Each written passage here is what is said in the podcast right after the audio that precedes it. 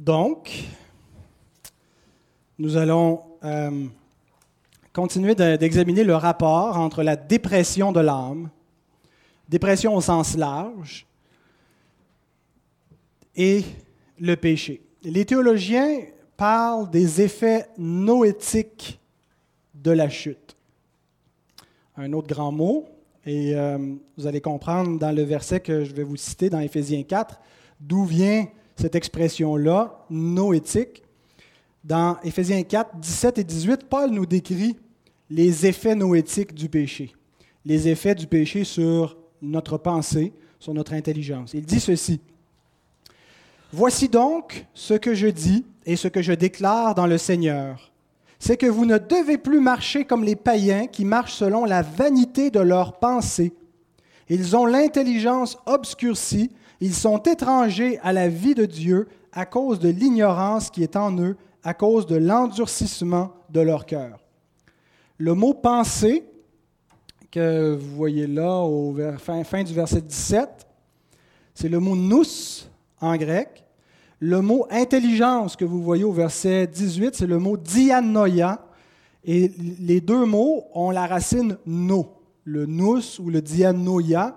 Euh, et la racine no nous parle de, la faculté intellectuelle, euh, de la faculté cognitive, la capacité de penser, de réfléchir, de prendre des décisions. Et quand on parle donc des effets noétiques, c'est de là que ça vient, ça n'a pas rapport avec Noé, ça a rapport avec le nous, avec la pensée, avec l'intelligence, c'est que le péché n'affecte pas seulement notre volonté. Le péché, ce n'est pas simplement d'être incapable de faire que du bien et de ne pas commettre à l'occasion et même à tous les jours euh, des, péchés.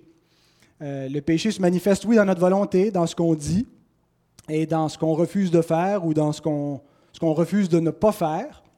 Mais le péché se manifeste aussi dans notre pensée.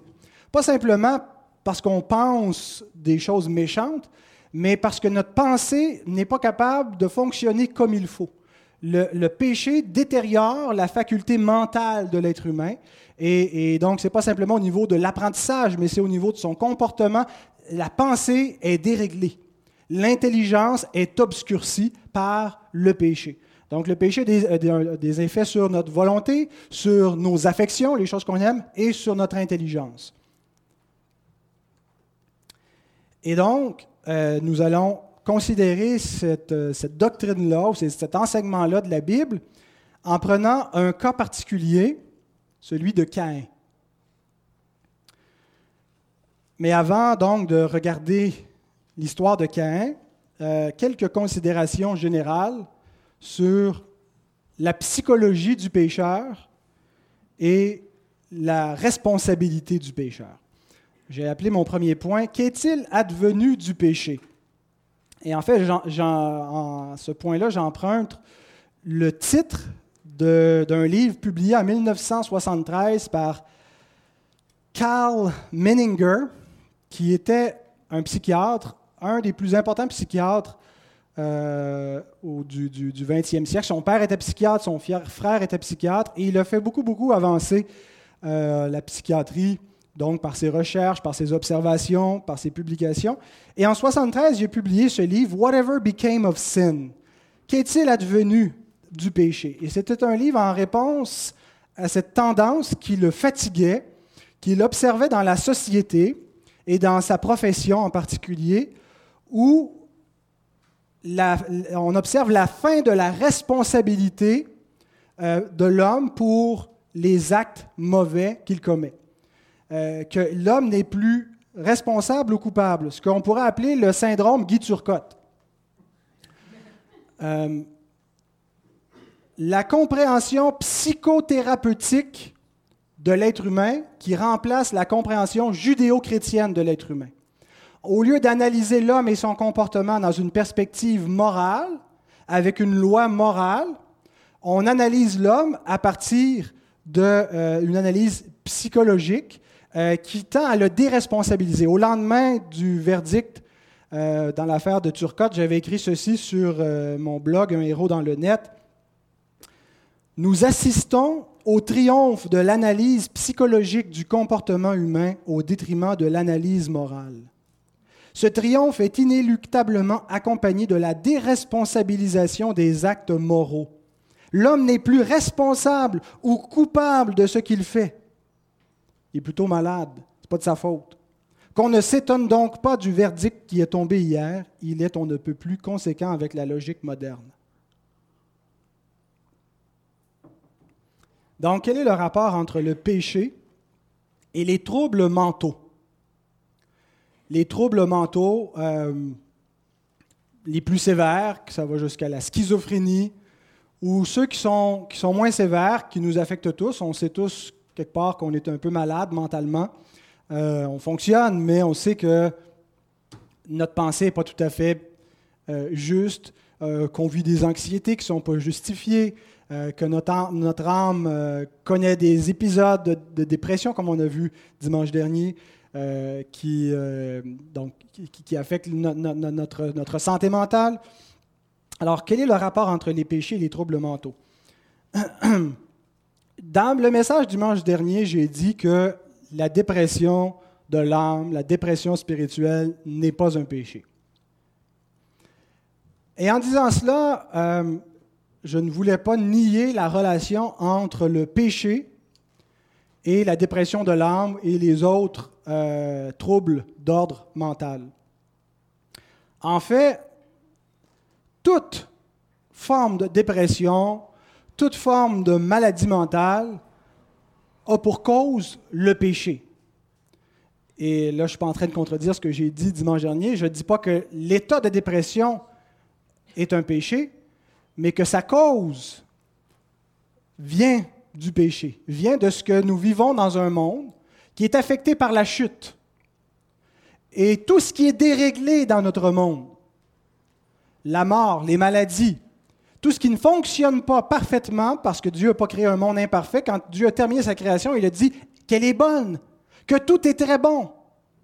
Alors s'il y a des choses qui ne sont pas très bonnes et qui sont, euh, désagréables et qui sont mauvaises et qu'on peut, qu'on peut euh, souhaiter voir disparaître, d'où ça vient? Bien, Ça vient de l'introduction du péché dans le monde. Le dysfonctionnement de ce que Dieu a créé n'est pas un péché en soi. Il faut faire la distinction. Par exemple, si je bois trop de vin, ce qui m'arrive jamais, mais admettons que ça m'arriverait, et que je suis malade pendant la nuit ou le lendemain à mon réveil parce que j'ai trop bu de vin, je ne vais pas me repentir d'être malade, mais je vais demander pardon à Dieu d'avoir trop bu de vin, d'avoir abusé, d'avoir surconsommé, de m'être enivré. Alors, la cause est le péché, mais l'effet lui-même n'est pas un péché. Et donc, cette distinction-là est importante. Si le péché entraîne la dépression de l'âme ou toutes les formes d'anxiété, l'effet, le symptôme n'est pas un péché en soi, mais la cause originelle, c'est le péché. Bien sûr, les symptômes peuvent amplifier le péché. Par exemple, quand on sombre dans la dépression, comme je le disais, je le redis, ce sentiment de dépression n'est pas un péché. Par contre, dans la dépression, je peux me révolter contre Dieu. Ou si je tombe dans l'anxiété, l'anxiété n'est pas un péché. Par contre, l'anxiété peut me mener vers l'idolâtrie, à chercher le réconfort de faux dieux, à chercher des idoles pour remplacer Dieu ou, qui vont me dire ce que je veux entendre plutôt que d'écouter ce que Dieu a à me dire. Et donc, on est, susceptible, sous l'effet de certains symptômes, d'amplifier l'effet du péché, même si le symptôme lui-même n'est pas un péché. Deuxième chose à, à considérer, c'est que ça ne vient pas nécessairement, il n'y a pas nécessairement un lien entre notre propre péché et l'effet du péché en général dans le monde. Euh, nous vivons dans une création qui est déchue et nous subissons tous les symptômes du péché. Nous avons un corps mortel dès la naissance euh, et il n'y a pas nécessairement un lien direct entre notre péché individuellement euh, et, ce qu'on vit. il, peut, il y en a un euh, assurément, mais pas euh, dans chaque effet qu'on ressent du péché. En fait, nous vivons dans un monde qui est sous la condamnation. C'est la triste réalité d'être les enfants d'Adam, c'est que sa responsabilité, sa culpabilité nous est imputée. Et non seulement sa culpabilité, mais sa corruption, euh, euh, on la reçoit, elle est notre, notre, notre héritage euh, parce qu'on est ses descendants. Et c'est ce qu'on lit dans Romains 5, 12 et 18.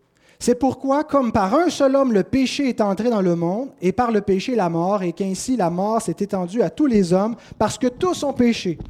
Verset 18, Ainsi donc, comme par une seule offense, la condamnation a atteint tous les hommes. Il nous dit au verset 18, la condamnation atteint tous les hommes par une seule offense. Donc tous les hommes sont sous la condamnation. Et non seulement ça, la corruption atteint tous les hommes. La, la condamnation, c'est l'élément légal ou le péché condamné. La corruption, c'est l'élément vécu où le péché détériore notre être, détériore notre condition, autant notre corps que notre âme. Et tous les hommes sont sous cette condamnation et cette corruption en venant dans le monde à cause de la, désobéissance originelle. Toutes les maladies, qu'elles soient physiques ou mentales, remontent directement à la chute. Certains souffrent d'un handicap, d'une maladie euh, au niveau mental, euh, euh, connaissent toutes sortes de symptômes, pas nécessairement parce qu'eux-mêmes ont péché ou que leurs parents ont péché, sont, sont nés comme ça par la faute de leurs parents. Quoique l'Écriture nous dit aussi qu'il y a un lien entre une personne individuelle et les conséquences dans sa propre vie. Mais il n'y a pas forcément un lien. On ne peut pas dire parce qu'une personne naît avec un handicap que c'est parce que ses parents ont péché. Mais il y a un lien nécessaire entre sa condition, son handicap, et le péché originel. Et le fait d'être dans une création corrompue. Et en disant cela, il faut résister à cette tendance de voir l'homme simplement comme une victime d'une nature pécheresse, d'une nature détériorée, corrompue qu'il aurait reçue. Il est vrai que l'homme est en, quelque sorte victime du péché, esclave du péché. Il n'y a personne qui a demandé à naître et on vient au monde déjà avec la corruption, avec la certitude que le péché est en nous et qu'il va se développer et qu'on est déjà sous la condamnation. Néanmoins, l'homme n'est pas une simple victime, il est responsable. Parce que chacun est responsable de ce qu'il va faire avec cette nature corrompue qu'il a reçue, et il est dans le pouvoir de chacun d'amplifier ou de restreindre les effets du péché hérité dès la naissance. Même ceux qui ne connaissent pas Dieu peuvent restreindre les effets de la chute par la grâce générale que Dieu donne. Et je ne parle pas qu'ils vont la restreindre au point ils peuvent se racheter, mais les moyens de la grâce commune de Dieu peuvent restreindre les effets dévastateurs du péché. Et chacun, donc, est responsable. Et non seulement on peut le restreindre, mais si on peut le restreindre, c'est qu'on peut l'amplifier. L'environnement dans lequel on vit peut influencer. Et non seulement on a un effet sur nous-mêmes, mais on peut en avoir un sur les autres. Et donc, on est même responsable de l'influence qu'on a sur les autres, et c'est en particulier lorsque nous sommes parents les enfants que nous recevons ont la corruption attachée à leur cœur. Et nous avons le devoir de, mettre cela en évidence et d'élever nos enfants de telle manière, non pas à amplifier le péché qui est en eux, mais à restreindre la puissance du péché. Et donc, euh, nous, sommes, euh, nous sommes nous-mêmes pécheurs et c'est un, il, y a un, risque énorme de, euh, de leur communiquer notre, euh, et, d'empirer leurs conditions. Et nous sommes responsables pour cela. Et donc, l'homme est responsable. À la fin, malgré tout ce qui ne fonctionne pas et notre héritage euh, dysfonctionnel, chaque homme est responsable devant Dieu. Et il n'y a que Dieu qui est en mesure de juger le degré de culpabilité de chaque individu. Dieu peut mesurer parfaitement, vous savez, lorsqu'on entend quelqu'un qui blasphème avec toute sa raison, en, compréhension de ce qu'il dit, est-ce que ça a la même valeur que quelqu'un qui blasphème sous l'effet de la maladie de Gilles de la Tourette? Avez-vous déjà entendu des gens euh, qui sont aux prises avec cette maladie, qui ne peuvent pas s'empêcher de, de, dire, d'avoir certains tics, et souvent, ce sont des grossièretés qui sortent de leur bouche. Dieu seul peut déterminer le degré de responsabilité de chacun. Et on ne peut pas dire que parce qu'il a une maladie, il est complètement innocent. En fait, la bouche parle de l'abondance du cœur et son cœur est corrompu et son cœur n'est pas innocent devant Dieu. Mais Dieu peut mesurer le degré de culpabilité. Dieu peut mesurer le degré de culpabilité de quelqu'un qui commet un crime parce qu'il est schizophrène, de celui qui a tout son esprit et, qui est en possession de tous ses moyens.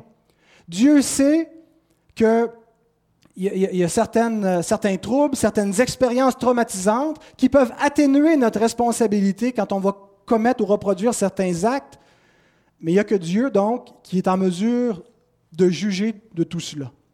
Mais une chose que nous savons, c'est qu'il n'y a aucun homme qui est innocent devant Dieu. Il n'y a personne qui peut plaider une aliénation mentale qui fait qu'il n'y a aucune culpabilité. Peut-être qu'une maladie mentale peut diminuer le degré de culpabilité, mais tous sont coupables.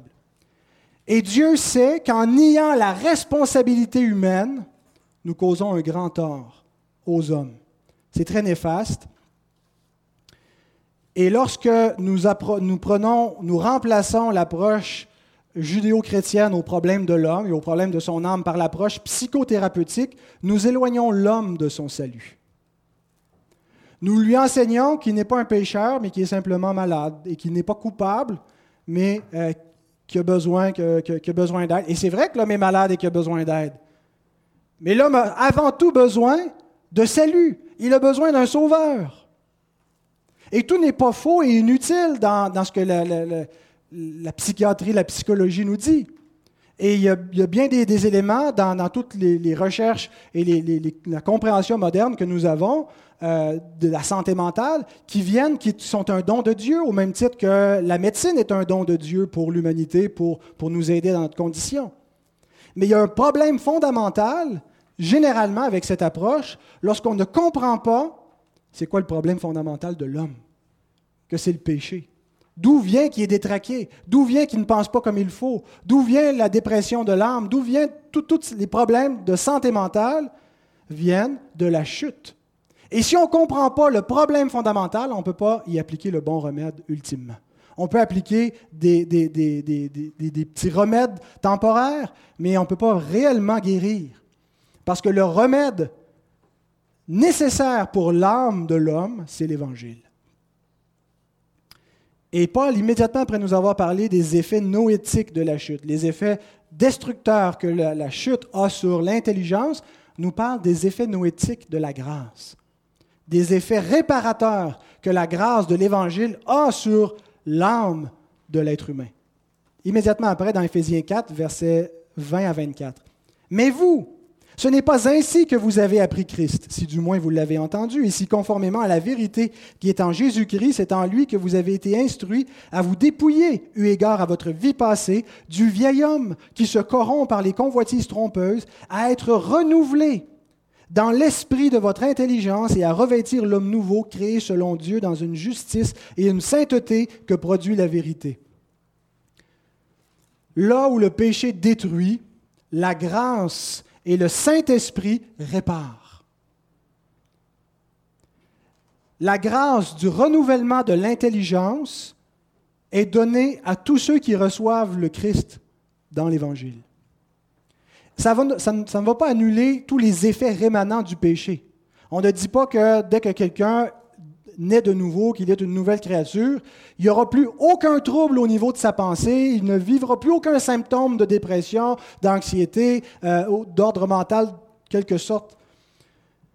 Mais l'élément le plus significatif dans sa santé mentale va être sa régénération. Le renouvellement de son intelligence par le Saint-Esprit, le fait qu'il y a une nouvelle nature et que son ancienne nature est morte et qu'il est un être nouveau. Et à partir de là, Dieu est en train de reconstruire cette personne, rebâtir son intelligence et sa santé mentale à l'image de Christ. Le même psychiatre que je vous ai cité tantôt, Karl Menninger, disait que s'il pouvait convaincre ses patients que leurs péchés sont pardonnés, il dit le lendemain, 75% d'entre eux sortiraient des centres où ils reçoivent des soins. Il y a un réel problème avec le péché, la condamnation que les hommes ont Dieu, qu'ils soient conscients ou non de ce que ça signifie qu'ils soient conscients ou non qu'ils sont des pécheurs, ça ne change rien. L'être humain est dysfonctionnel et la seule chose qui peut le réparer fondamentalement, c'est le renouvellement que l'Évangile apporte. Alors, ayant considéré la psychologie du pécheur et la responsabilité du pécheur, maintenant examinons un cas particulier, celui de Cain. Et nous examinerons euh, trois, aspects la, dépression, le péché et la dépression de Caïn, le remède de l'Éternel et la réponse de l'homme.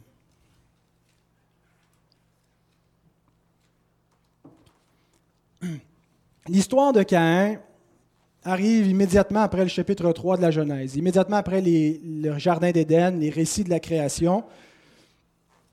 C'est la première histoire qui nous est rapportée dans la grande histoire de la rédemption.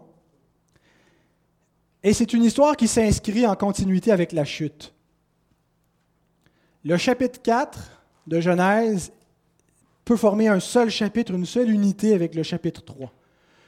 On voit au chapitre 3 ce qui se passe, le péché qui entre dans le monde, et on voit immédiatement au chapitre 4 quelles conséquences ça a. Et non pas Salah. Je me suis entendu dire un Salah l'autre fois à la radio. Je ne pensais pas que je disais ça. J'étais bien déçu. Alors, Cain est le premier à nous montrer concrètement les effets noétiques de la chute, les effets dévastateurs du péché sur l'âme de l'homme. Et il est le premier homme déprimé de la Bible. J'imagine qu'Adam et Ève étaient déprimés, mais il est le premier que textuellement nous est rapporté comme étant déprimé, comme ayant l'âme abattue. Genèse 4, versets 3 à 5. Au bout de quelque temps, Caïn fit à l'Éternel une offrande des fruits de la terre, et Abel, de son côté, en fit une des premiers-nés de son troupeau et de leur graisse. L'Éternel porta un regard favorable sur Abel et sur son offrande, mais il ne porta pas un regard favorable sur Caïn et sur son offrande. Caïn fut très irrité et son visage fut abattu. Il faut comprendre qu'est-ce que ça signifie cet événement-là pour être en mesure de bien interpréter le texte. Si on y va d'une manière très rationaliste euh, et qu'on dit, bon, ben là, c'est pas juste, euh, nous, on est une société équitable, euh, fair, et c'est pas juste, Dieu n'a pas apporté un, regard favorable sur Caïn, il y a une discrimination, et on comprend tout à fait Caïn, on est solidaire, saut, saut, saut avec Caïn pour dire que c'est pas correct, qu'est-ce que Dieu lui a fait, ce sale coup. Sauf que c'est pas comme ça que l'Écriture interprète la situation.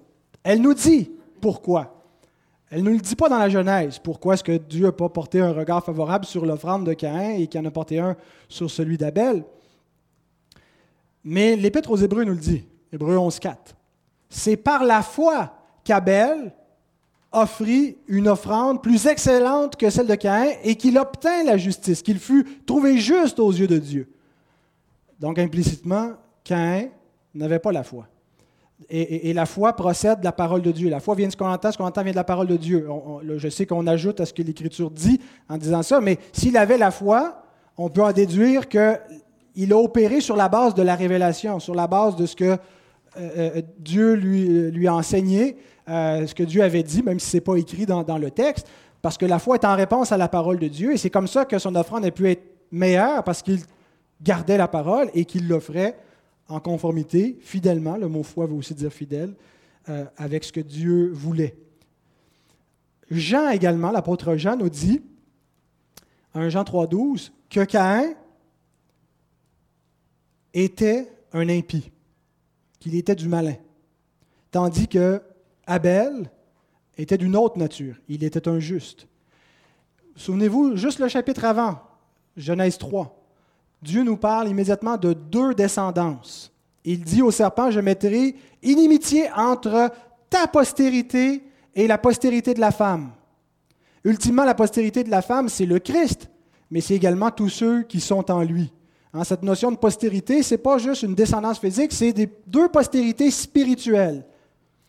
Et donc, on voit concrètement Abel, qui est de la postérité de la femme, qui est un juste parce qu'il a la foi, et Caïn, qui est de la postérité du serpent. Quand Jésus traite les gens de sa génération de race de vipères, c'est à ça qu'il fait allusion. La, la descendance du serpent, la nature corrompue qui n'a pas été régénérée. Donc, c'est de sa propre mauvaise nature que Caïn se révolte intérieurement. Et au lieu de chercher le problème avec son offrande, pourquoi est-ce que Dieu n'a pas porté un regard favorable? Qu'est-ce qui ne va pas? Au lieu de s'examiner, au lieu de se remettre en question, au lieu de se repentir, il haït son frère. Il méprise l'offrande de son frère. Il est en révolte. Il bouille au-dedans. Et il est malheureux. Il est déprimé à cause de son mauvais cœur. Et il pourrait se repentir mais il poursuit les penchants de son cœur. Et Jean nous dit ceci, dans Jean 3.12, que nous 1 Jean 3.12, que nous ne devons pas ressembler à Caïn. Il dit ceci à des chrétiens. Donc, frères et sœurs, nous ne devons pas ressembler à Caïn. Ce n'est pas parce que nous avons une nature nouvelle et que nous sommes comme Abel, postérité de la femme en Jésus-Christ, que nous ne pouvons pas du tout ressembler à Caïn. Parce qu'en fait, nous avons aussi la nature de Caïn, mais qui a été mise à mort à la croix, et nous ne devons plus vivre selon cette nature parce que nous avons une nouvelle nature. Mais si Jean nous dit de ne pas ressembler à Caïn, c'est parce a le risque. Réfléchissez à ce qui rend parfois votre visage abattu. Keith Troop, qui est, un pasteur d'une église réformée baptiste aux États-Unis, écrit euh, sur son, son blog La dépression peut résulter de sentiments d'infériorité et peut-être de jalousie envers quelqu'un d'autre. Dans ce cas-ci, Caïn ressentait qu'il ne pouvait plaire à Dieu et il fut jaloux de la relation d'Abel avec lui. Mais il ne pouvait voir que le problème n'était pas son infériorité, c'était plutôt son refus de venir à Dieu selon les exigences de Dieu.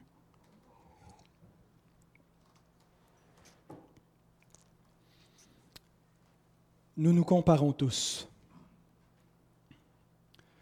Nous regardons autour de nous, nous nous comparons aux autres. Et ça arrive parfois qu'on se compare à notre avantage, qu'on se sent supérieur aux autres, et ça aussi c'est un péché. Mais parfois nous nous comparons et nous nous sentons inférieurs et nous envions les autres. Et nous sommes déprimés. Nous avons le visage abattu. Nous avons l'impression que les autres ont plus de bénédictions que nous, l'ont plus facile. On regarde des couples qui ont l'air plus heureux que notre couple, tout semble bien aller dans leur mariage.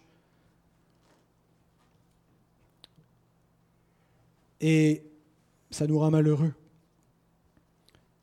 Mes propres enfants se regardent entre eux et je pense que si on avait une balance électronique à la table, chaque soir, ils exigeraient qu'on pèse les desserts qu'on leur sert pour s'assurer que l'autre n'en ait pas plus. S'il faut que. Et, ils le font, c'est systématique. On donne le dessert, les trois en même temps. Michael, Calvin regarde dans le bol des autres pour voir s'il y en a un qui en a plus. Et s'il y en a un qui semble en avoir plus, l'autre est malheureux de ce qu'il a. Si un prend la place que l'autre voulait avoir, il est malheureux. Il ne peut plus apprécier la grâce, la bénédiction qu'il a reçue parce qu'il ne fait que se concentrer sur ce qu'il n'a pas eu. Il convoite, il est déprimé, il est malheureux.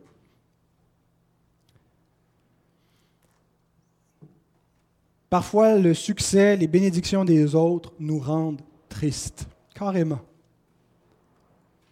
L'Écriture nous dit de se réjouir avec ceux qui se réjouissent et de pleurer avec ceux qui pleurent, mais parfois on se réjouit avec ceux qui pleurent et on pleure avec ceux qui se réjouissent. Est-ce qu'on ne ressemble pas à Caïn quand on se dit à soi-même, on ne le dira pas aux autres parce que c'est trop flagrant que c'est une nature corrompue qui parle, mais on se le dit parfois en dedans de nous-mêmes, c'est injuste. Je mérite tout autant que lui, que elle, d'avoir ça.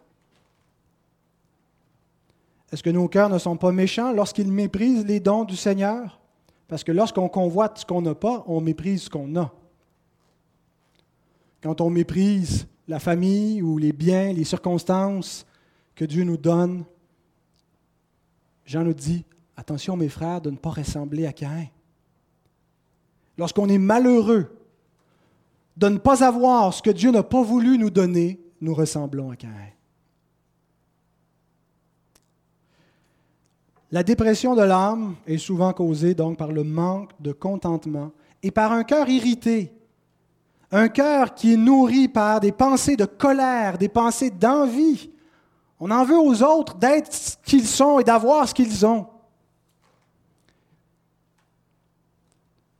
On repense à des circonstances, on pense à ce que d'autres nous ont fait, on garde la rancune et de l'amertume, et certains, pendant des années, nourrissent ces rancunes et ont l'âme amère. Frères et sœurs, ces pensées affectent sérieusement l'état de notre âme. Ces pensées mensongères, ces désirs trompeurs affectent notre âme. C'est ce que nous dit l'apôtre Pierre. 1 Pierre 2, 11. Bien-aimés, je vous exhorte comme étrangers et voyageurs sur la terre à vous abstenir des convoitises charnelles qui font la guerre à l'âme. Ça fait la guerre à notre âme. Les gens pleins d'amertume, pleins de, de rancune pour ce qu'on leur a fait dans le passé, qui ne pardonnent pas, se nuisent à eux-mêmes, font la guerre à leur propre âme, gardent pleine de venin au-dedans d'eux-mêmes et sont les premiers à en souffrir. Et c'est ce qui était dans le cœur de Caïn. Et c'est pour ça qu'il avait le visage abattu, qu'il avait le cœur triste. Comment délivrer nos âmes de cette misère, d'un mal qui nous attaque de l'intérieur?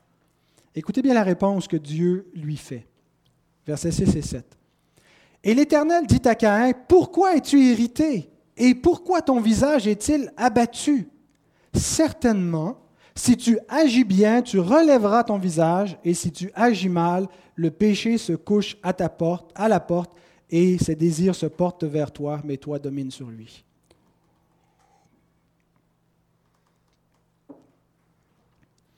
Dieu lui pose d'abord une question. Pourquoi es-tu irrité? Et pourquoi ton visage est-il abattu? Dieu a fait la même chose hein, avec Adam et Ève. Où êtes-vous? il amène l'homme à se situer. Il ne veut pas le laisser aller comme ça, de manière irréfléchie, à des comportements irrationnels. Un comportement. Il y a des gens qui agissent, se sont pas arrêtés, ils réfléchissent pas, ils réfléchissent pas à ce qu'ils disent, ils réfléchissent pas à ce qu'ils font. Ça n'a pas de bon sens. Alors Dieu lui pose des questions, pourquoi? Pour qu'il s'arrête qu'il examine ses pensées, qu'il examine son cœur.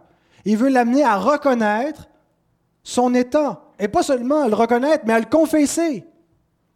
Reconnais qu'il y a un problème. Confesse ta faute.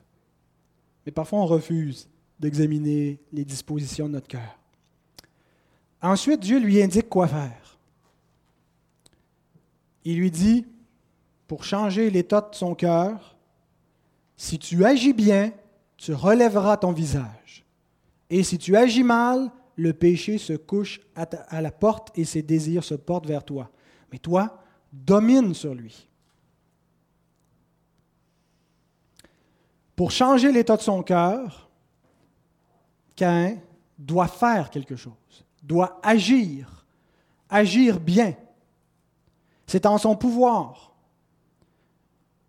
C'est une erreur de penser qu'on n'a qu'à attendre passivement que le fiel passe, qu'on le métabolise quelque part et que ça va s'en aller, que l'amertume va disparaître et que la bonne humeur va revenir.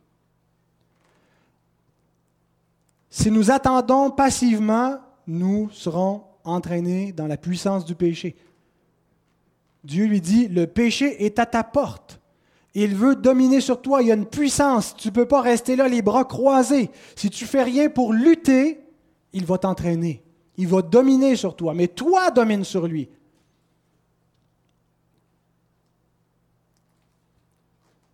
Domine ton péché. Ne te laisse pas aller à ton mauvais cœur. Restreins ses effets mauvais. Confesse ta faute et cherche de tout ton cœur. Applique-toi.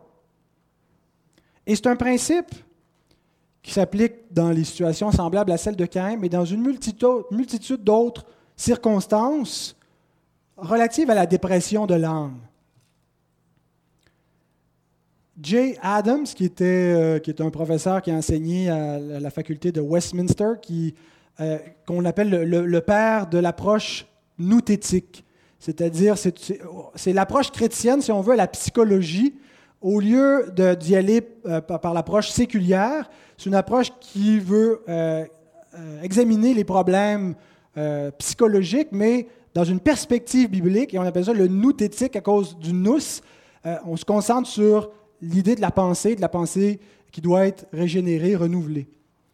Et euh, il a écrit beaucoup sur la dépression. Je ne dis pas que je suis d'accord avec tout ce qu'il dit sur l'approche nouthétique, mais voici ce qu'il écrit en lien avec ce message de ce matin. Il dit, quel que soit le problème spécifique, une chose est certaine.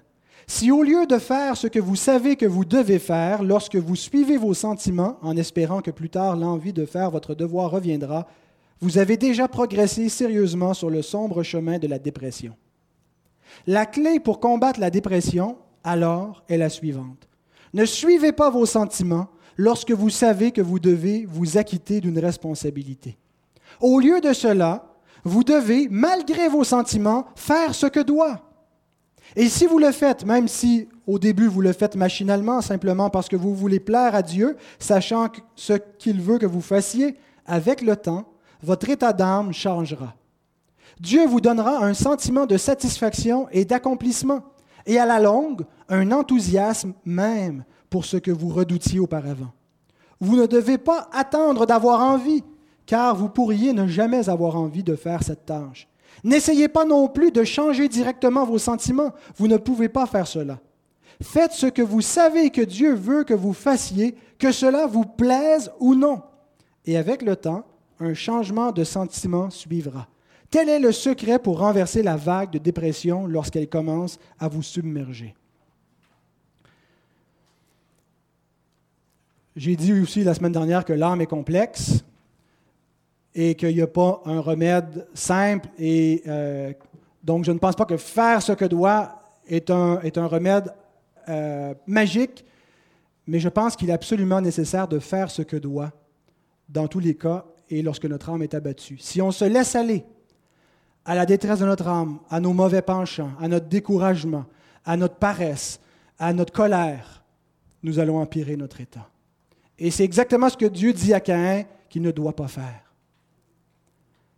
Fais le bien et tu relèveras la tête. Fais ce que tu dois faire. Domine ton péché, sinon il va dominer sur toi. Alors Dieu demande donc deux choses à Caïn. Examine-toi. Fais-tu bien de t'irriter? Pourquoi es-tu irrité? Examine la disposition de ton cœur et repens-toi en faisant ce qui est bien. Maintenant, la réponse de l'homme. J'ai intitulé le dernier point la réponse de l'homme et non la réponse de Caïn, parce que la, réponse de Caïn est le modèle à ne pas suivre. Mais je voulais aussi donner un modèle à suivre, donc on, on verra très brièvement la réponse d'un autre homme qui a bien agi, qui est celle de David lorsqu'il était dans la même circonstance. Caïn a empiré sérieusement son état spirituel. Nous pensons erronément parfois qu'on pourra pécher sans qu'il y ait trop de conséquences. Ah, j'aurai toujours le temps de me repentir. J'aurai toujours le temps d'arranger ça plus tard. Euh, je peux profiter du péché jusqu'à un certain point. Je ne déboulerai pas jusqu'en bas de la côte. La grâce de Dieu va me pardonner et on utilise la grâce comme une licence qui nous permet de pécher impunément. Mais le péché, ce n'est pas quelque chose de banal. C'est quelque chose d'extrêmement sérieux qui a une puissance destructrice. Si on décide de sauter dans le feu, on peut dire peut-être je vais réussir à sortir avant d'être complètement brûlé, puis je vais avoir la vie sauve. Il va quand même y avoir des séquelles. Et même avec la grâce de Dieu, il va falloir attendre la résurrection finale, mais pendant un bout de temps, on va vivre avec beaucoup de souffrance. Si nous suivons la voie de Caïn, il y a un réel danger pour nos âmes. Chaque pas que nous faisons dans la direction opposée de Dieu rend plus difficile, plus souffrant le pas de retour.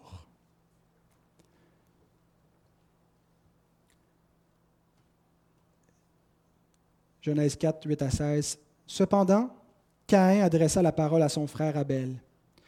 Mais comme ils étaient dans les champs, Caïn se jeta sur son frère Abel et le tua.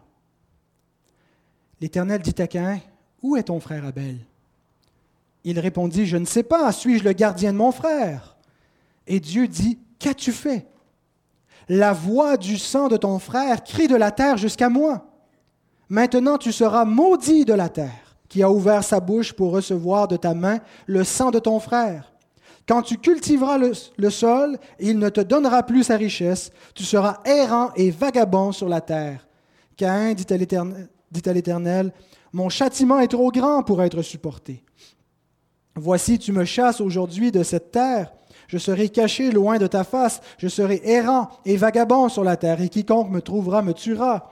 L'Éternel lui dit, Si quelqu'un tuait Caïn, Caïn serait vengé sept fois. Et, l'Éternel mit sur Caïn un signe pour que quiconque le trouverait ne le tuât point. Puis Caïn s'éloigna de la face de l'Éternel et habita dans la terre de Nod à l'orient d'Éden. Je ne commenterai pas tous les éléments. Euh, la question du signe sur Caïn, euh, je pense qu'on voit simplement euh, la grâce de Dieu qui continue, même dans le jugement qui continue d'être... il ne laisse pas les conséquences complètes arriver sur Caïn, il le préserve. Mais ce qu'on voit, c'est Caïn qui s'est endurci. Vous savez, notre cœur est quelque chose qui peut s'endurcir. On voit parfois des cœurs durs. C'est triste de voir un cœur dur. Et dans son cas, il est incapable de voir sa propre méchanceté. En fait, il n'a du regret que pour lui-même. Il n'a aucune compassion pour son frère. Suis-je le gardien de mon frère? Et il ne considère pas la gravité de son péché. La seule chose qu'il considère de grave, c'est son châtiment. Mon châtiment est trop sévère. Ma peine est trop lourde pour être portée. Il a juste compassion pour lui. Lorsque le cœur s'endurcit parce qu'il refuse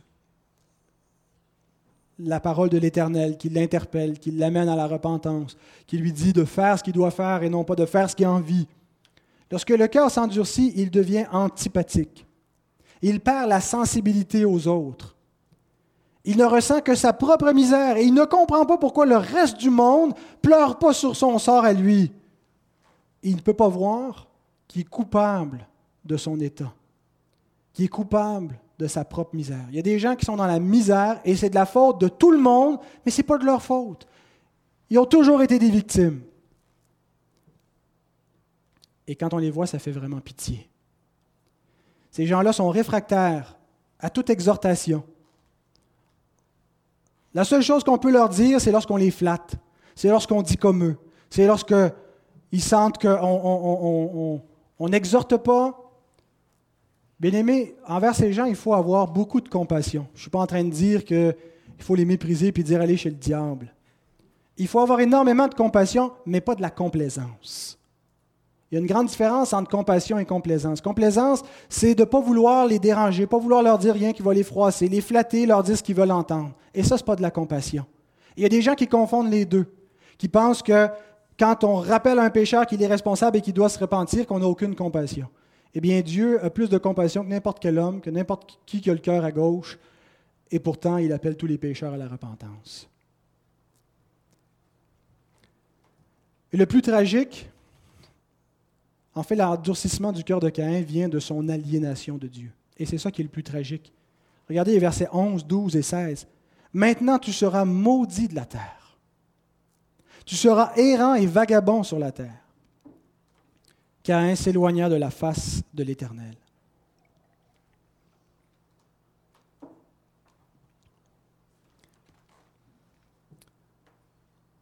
C'est triste comment l'Écriture commence. Chapitre 3, Adam et Ève sont chassés du paradis. Chapitre 4, Cain s'éloigne de la face de l'Éternel. Il y a vraiment cet éloignement progressif. Si Caïn s'était repenti, il aurait relevé le visage. Mais Isaïe nous dit que les méchants sont comme la mer agitée qui ne peut se calmer et dont les eaux soulèvent la vase et le limon. Il n'y a point de paix pour les méchants, dit mon Dieu. Dieu dit que Caïn allait être maudit sur la terre, à être sous la malédiction. Deutéronome chapitre 28 nous présente les bénédictions et les malédictions qui étaient conditionnelles pour le peuple de l'Alliance, conditionnelles à leur obéissance. Vous obéissez, voici les bénédictions que vous allez avoir dans votre pays. Vous désobéissez, voici les malédictions. Et donc, qu'est-ce que ça veut dire un maudit? Et dans les, les, malédictions, on retrouve aussi des conséquences psychologiques. Deutéronome 28, 66 à 67. Ta vie sera comme en suspens devant toi. Tu trembleras la nuit et le jour, tu douteras de ton existence. Dans l'effroi qui remplira ton cœur et en présence de ce que tes yeux verront, tu diras le matin, puisse le soir être là, et tu diras le soir, puisse le matin être là. Le mal de vivre, la dépression de l'âme, l'anxiété.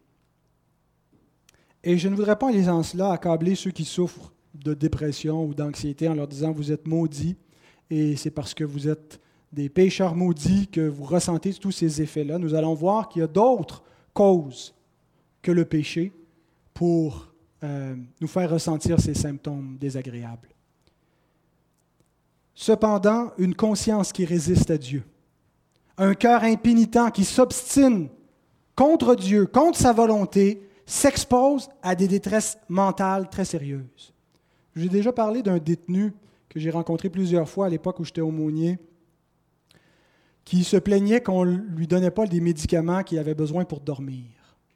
Il me disait qu'il souffrait beaucoup d'insomnie, d'anxiété, qu'il avait perdu le, le, vous savez, juste la paix pour vivre, l'équilibre mental nécessaire pour vivre. Et quand j'ai commencé à le questionner sur ce qui n'allait pas, il m'a révélé, sans me donner beaucoup de détails, il était en prison pour meurtre, mais qu'il y avait beaucoup de meurtres autres euh, qu'il avait commis pour lesquels il n'avait pas été condamné. Et ça le troublait. Et ce n'était pas, pas un enfant de cœur, comme on dit, ce n'était pas quelqu'un qui était sensible, mais néanmoins, parce qu'il a une conscience, parce qu'il est à l'image de Dieu, il y a des conséquences psychologiques au péché.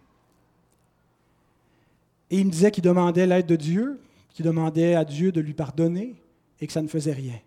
Mais je lui ai dit, tu ne veux pas vraiment te repentir, tu veux juste une belle aubaine, tu veux juste arrêter d'avoir des, effets désagréables, mais tu n'es pas réellement repentant, tu es triste juste pour toi. Et je l'appelais à la vraie repentance, à confesser, à se dénoncer. Et il me dit, les médicaments feront l'affaire. David Murray dit, Tristement, plusieurs incroyants déprimés sont traités avec des médicaments alors que ce qu'ils ont besoin est une conversion.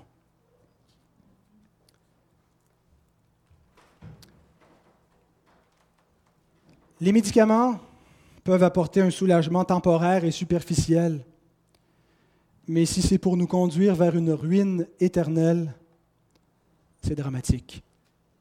Les maux actuels qui sont causés par l'effet du péché dans la vie d'une personne sont un avertissement de Dieu pour les détourner des maux éternels. C'est un avant-goût de l'enfer.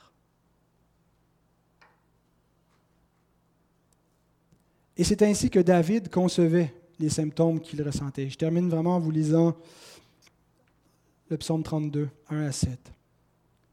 Heureux. C'est le contraire de maudit. Heureux celui à qui la transgression est remise, à qui le péché est pardonné. Heureux l'homme à qui l'Éternel n'impute pas d'iniquité, et dans l'esprit duquel il n'y a point de fraude. Tant que je me suis tu, mes os se consumaient. Je gémissais toute la journée, car nuit et jour, ta main s'apesantissait sur moi. Ma vigueur n'était plus que sécheresse comme celle de l'été. Je t'ai fait connaître mon péché, je n'ai pas caché mon iniquité, j'ai dit, j'avouerai mes transgressions à l'Éternel, et tu as effacé la peine de mon péché. Qu'ainsi, tout homme pieux te prie au temps convenable. Si de grandes eaux débordent, elles ne l'atteindront nullement. Tu es un asile pour moi. Tu me garantis de la détresse, tu m'entoures de champs de délivrance. David ressentait exactement les mêmes symptômes de détresse psychologique, de tourment dans son âme, que Caïn.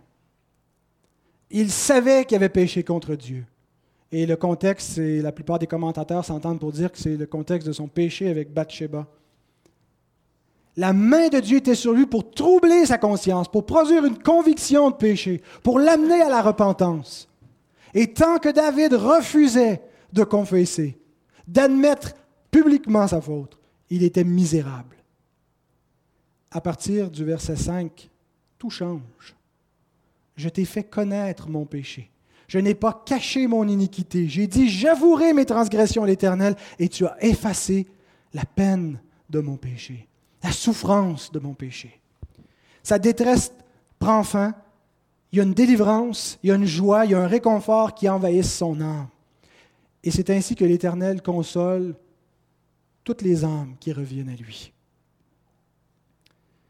Il est possible que le soulagement ne soit pas instantané, en particulier si on a longuement résisté à Dieu et qu'on s'est moqué de lui en refusant de se repentir. Il est possible qu'on traîne avec nous une conscience hypersensible par la suite, parce que la conviction qui va nous avoir brisé peut être tellement intense que ça va prendre un certain temps avant qu'on soit assuré du pardon de Dieu et tranquille dans notre âme. La conscience va prendre du temps à guérir, mais que celui qui s'est repenti sache que peu importe ce qu'il ressent, Dieu pardonne tous ses péchés et qu'il est en train de réparer son âme, réparer son intelligence, réparer sa conscience. Que celui qui a abandonné sa volonté pour faire la volonté de Dieu sache que son cœur sera bientôt rempli de joie. C'est une promesse de Dieu. Certainement, si tu agis bien, tu relèveras ton visage.